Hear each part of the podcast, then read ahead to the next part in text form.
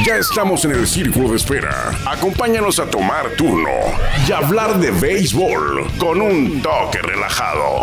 Aquí empieza Círculo de Espera. Espera.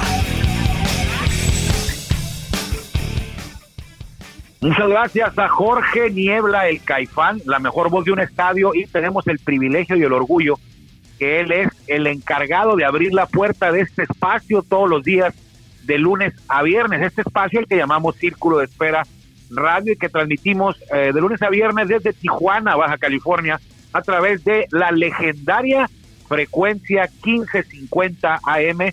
Une la voz más de Grupo Cadena, por aquí nos escuchamos más fuerte y llegamos más lejos. Un servidor, Armando Esquivel, acompaño hoy a Guillermo Zulbarán y también le recordamos que nos puede encontrar, si, si usted no lo puede hacer por la radio, escucharnos por la radio a las cuatro y media aquí en la 1550.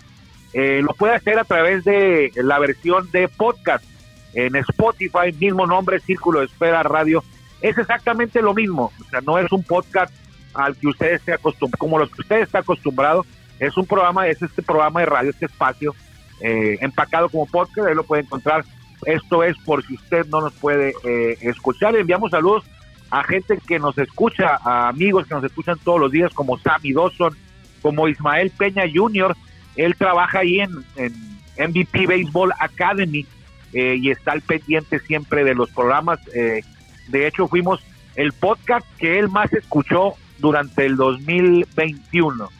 Creo que de, los 400 capítulos que llevamos se ha aventado más de la mitad Ismael Peña Jr. y también a Isaac Guerrero. Él nos escucha en su auto, en su carro, en su coche, eh, círculo de espera. A veces lo hace en la 1550, en otras ocasiones por el, perdón, por el podcast. Hoy hablaremos, eh, obvio, de béisbol. Eh, tocaremos el tema de los tomateros de Culiacán y los charros de Jalisco que están en la final. Ya cumplieron con cinco juegos, con cinco jornadas. Y también nos preguntan cuál es el número de uniforme que más han utilizado los mexicanos en grandes ligas. Esto porque ayer mencionábamos, eh, hola Guillermo, ¿cómo estás? perdón, perdón. es que lo primero te tienes que aventar un monólogo de unos de un par de minutos dando la introducción y ya después me sí sí es que estoy porque recuerda a veces no estás. Pero te fijaste de manera abrupta de manera abrupta interrumpí lo que estaba diciendo para saludarte. Ah, me acordé. muchas gracias muchas gracias. Aquí andamos. muy bien nos vemos nos escuchamos dentro de cinco minutos porque voy a seguir. Ah, no es cierto, Guillermo. No, es que ayer, ayer hablábamos de, un cumpleañero de Byung Jung Kim y decíamos que él, él fue de Arizona, lo cambiaron a Medias Rojas y en ese momento debutó Edgar González.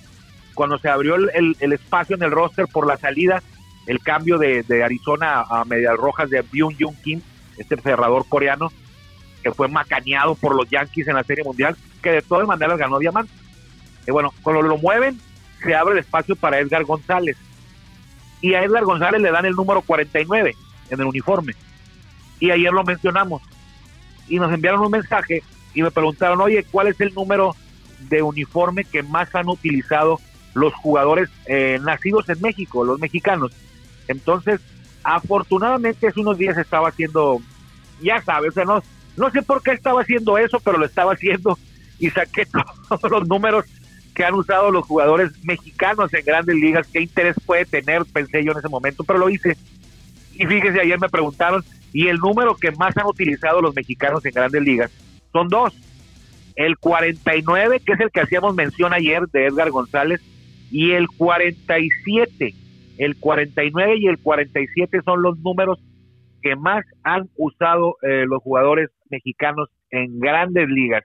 El 49 lo ha usado el Peluche Peña, fue el primero en usarlo. Eh, Isidro Monge, Teodoro Higuera, Germán Jiménez, Juan Acevedo, eh, Denis Reyes, Roberto La Metralleta Ramírez, Miguel Ojeda, Edgar González, eh, ya lo mencionamos, el Perrón, el de, el de Monterrey, Jorge El Popeye Campillo Tijuanense, Giovanni Gallardo y César Vargas.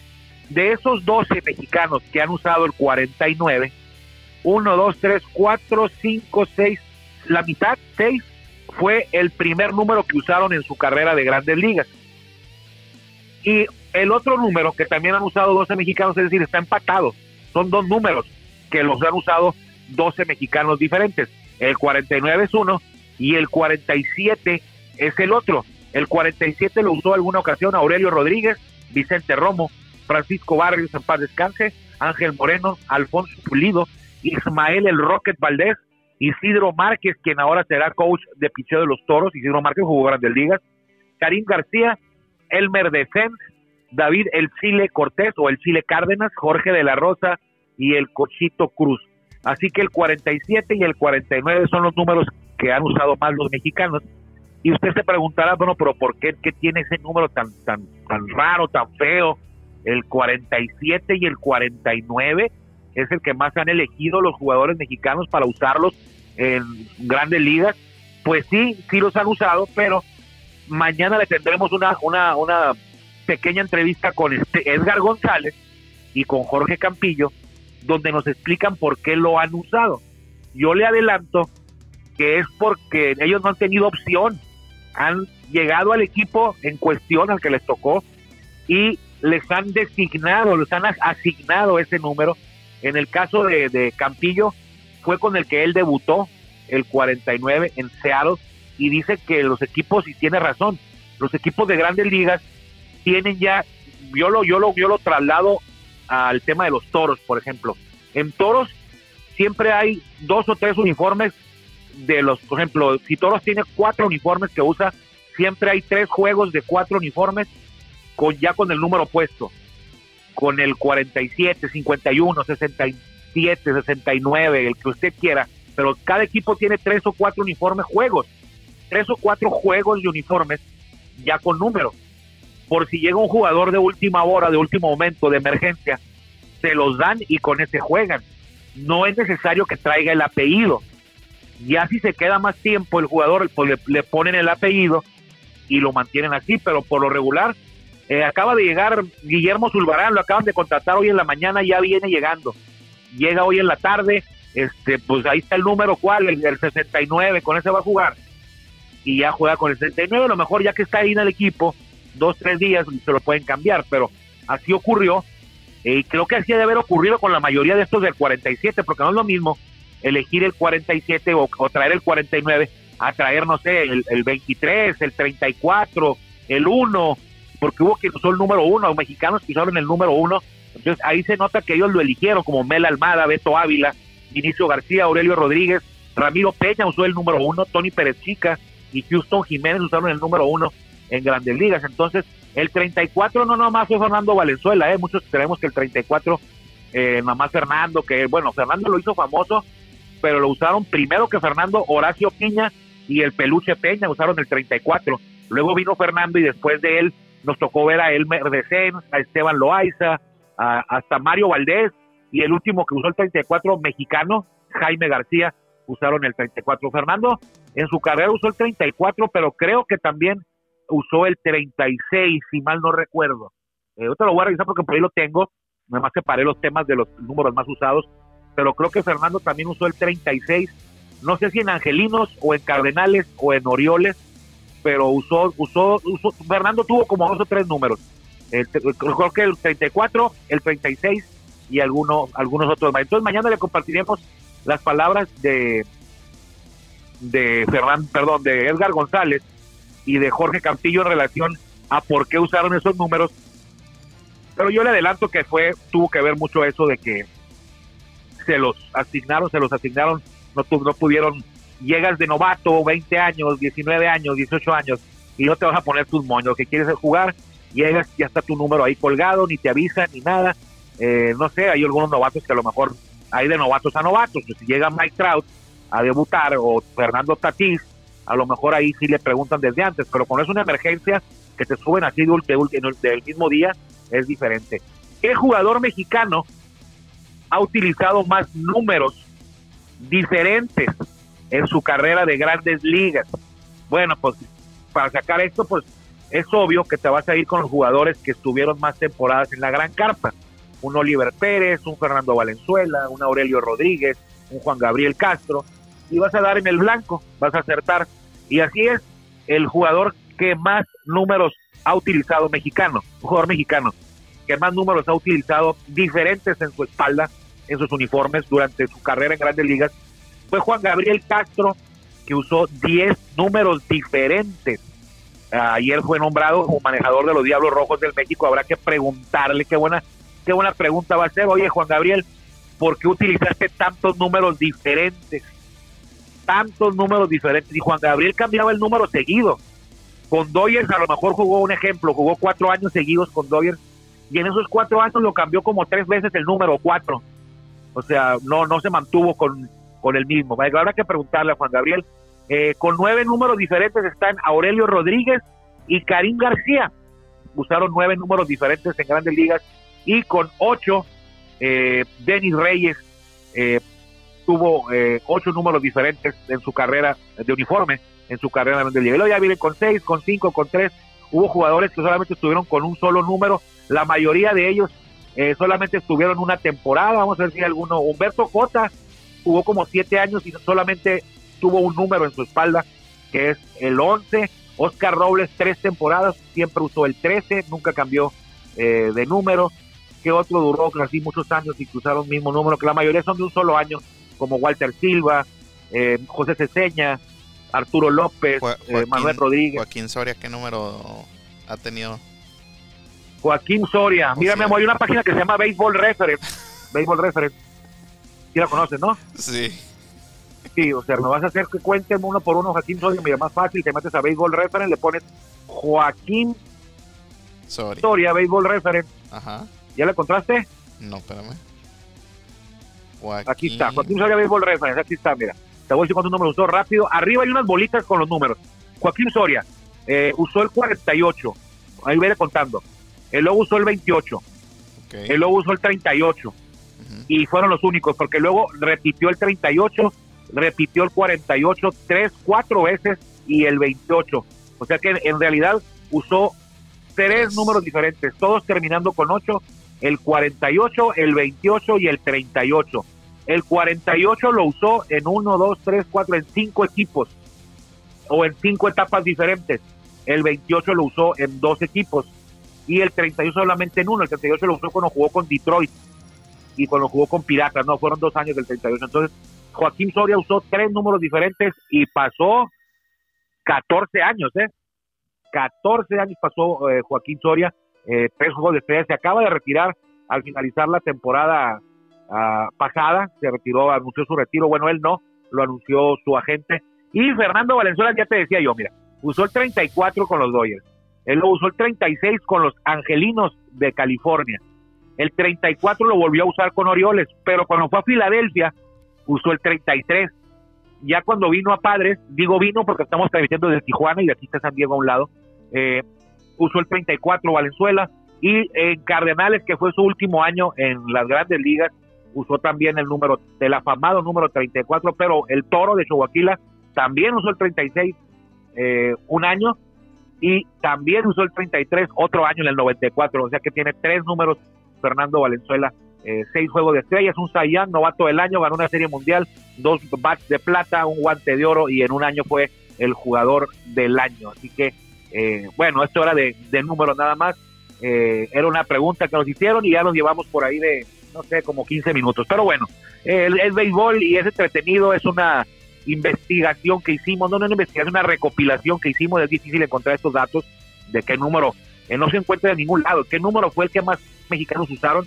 Si usted quiere saber, tiene que meterse a, internet y dedicarle unas, no sé, unas cuatro, cinco, unas tres, cuatro horas a, buscar cada uno de los jugadores mexicanos y ir sacándole los números que utilizaron. Lo puede hacer ahí en Baseball Reference, pero aquí ya lo teníamos listo eh, para usted, la lista de todos, todos, todos, todos, todos la tenemos aquí si usted la quiere, manda un mensajito, se la comparto, no hay ningún problema.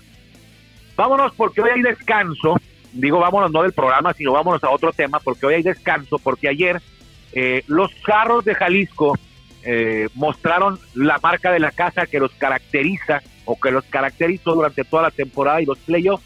Explotaron con par de cuadrangulares oportunos, algo que no habían hecho, batear oportuno.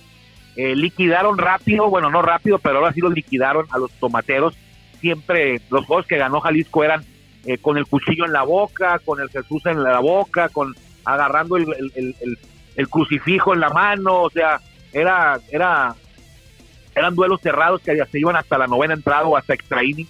Y el de ayer le dieron un mazazo, ahora sí, un golpe y los mataron por ahí de la sexta, séptima entrada eh, y se llevaron la victoria, ocho carreras por dos y la serie va a regresar a Jalisco con ventaja de tres juegos a dos a favor de Jalisco. Entonces era muy importante para Tomateros sacar la victoria porque van a jugar de visita.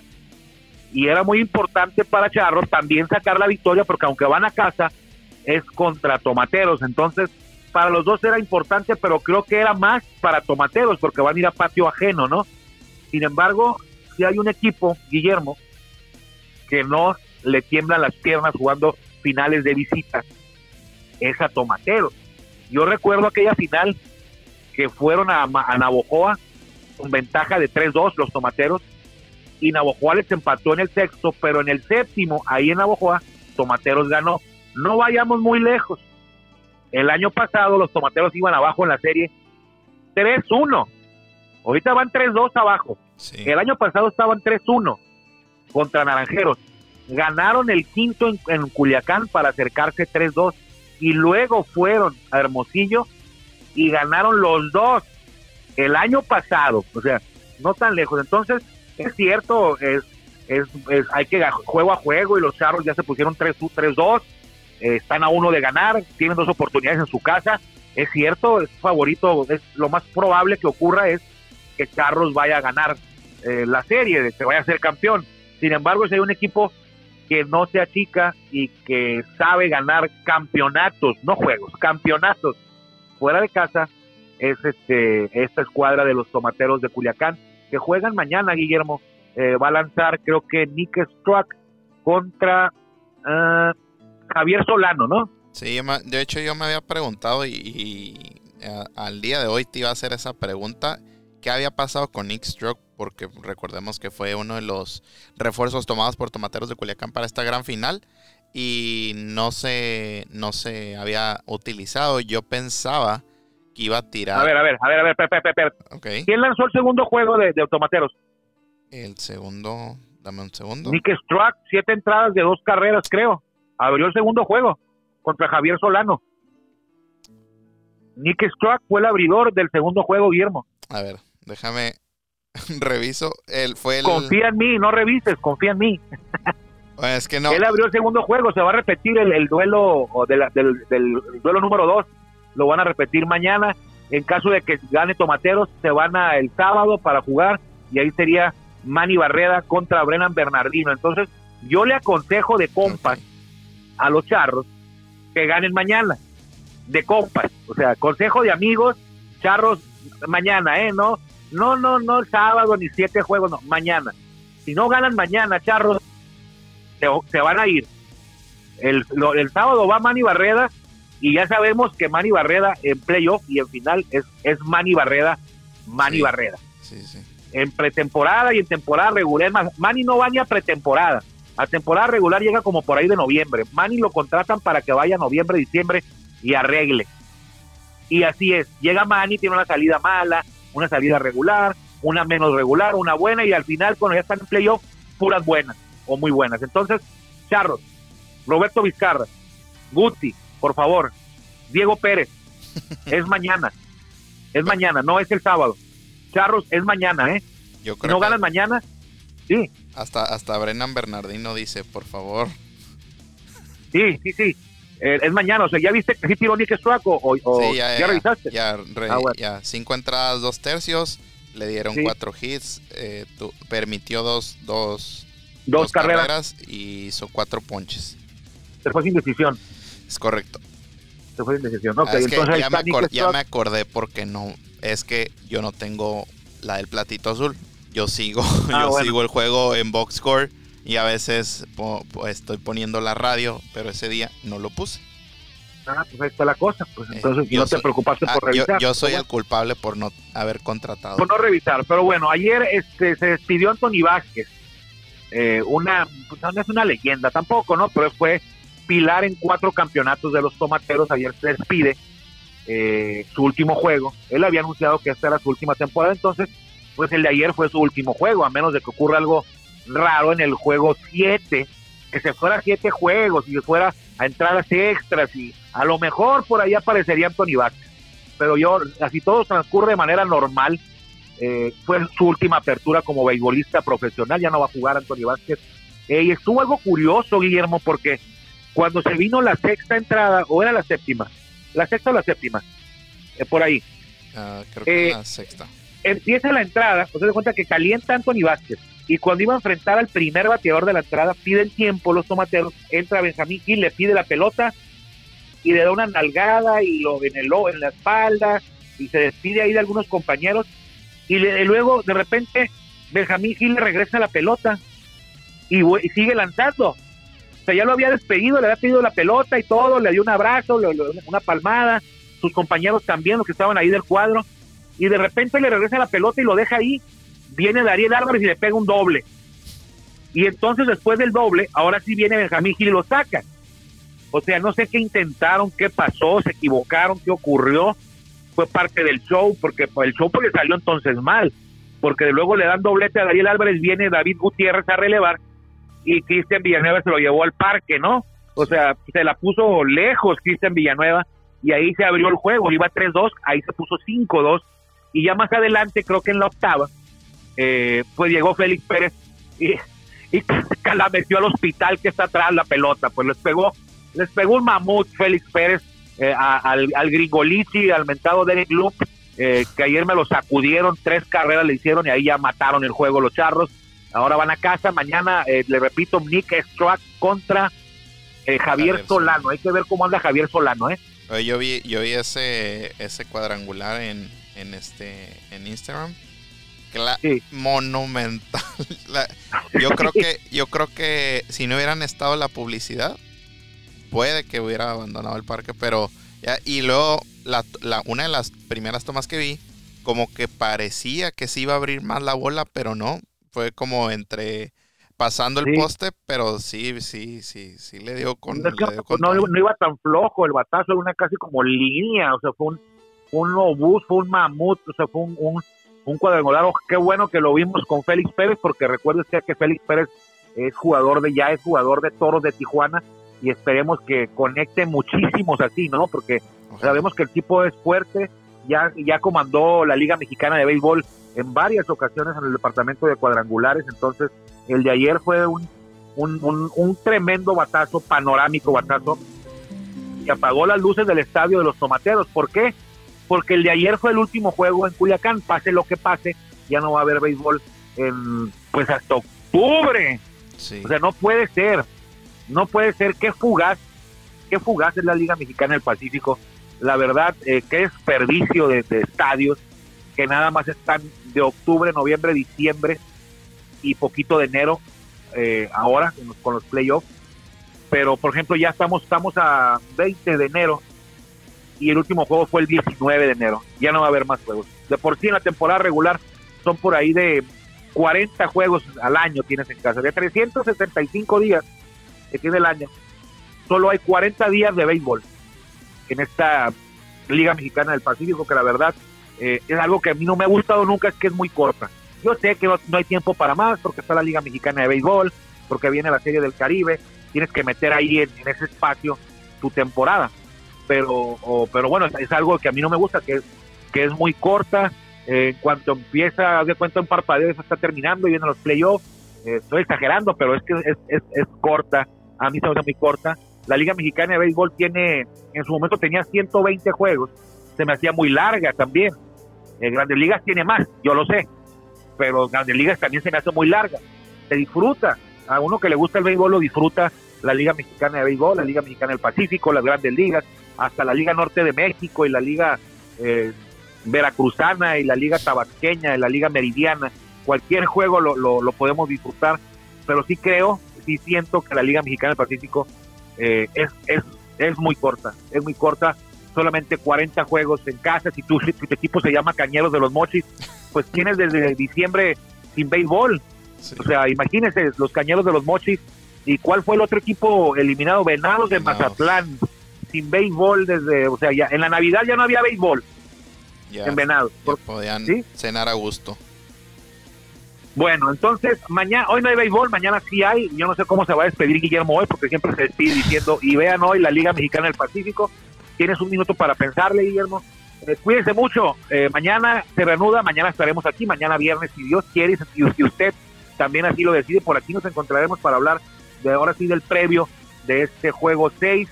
Eh, todo Hermosillo ayer festejó, bueno, de hecho, todo México, con excepción de Culiacán, ayer festejó la derrota de Tomateros, sobre todo en Hermosillo, porque Hermosillo tiene 16 campeonatos y Culiacán tiene 13. La frase, el hashtag de Tomateros este año es 14 o qué. Entonces, en Hermosillo están muy contentos, muy contentos y creo que en el resto del país, en todas las ciudades que no se llamen Culiacán, también están muy contentos porque los charros ayer, todos somos charros. Sí, señor. Vámonos, Guillermo. ¿Cómo me despedí el día de hoy? Este, pues vean las repeticiones o los highlights del béisbol de esta semana. Está bueno, Guillermo. Eh, te mando un fuerte abrazo. Espero que estés muy bien. Cuídense mucho. Eh, nosotros seguimos aquí ya cada vez mejor eh, preparándonos para regresar a Toros Network. Estamos emitiendo desde, desde la casa, acá su casa, en el fraccionamiento Lomas Terra Bella. Que le vaya bien. Gracias por acompañarnos en el Círculo de Espera. Nos escuchamos próximamente. Círculo de Espera.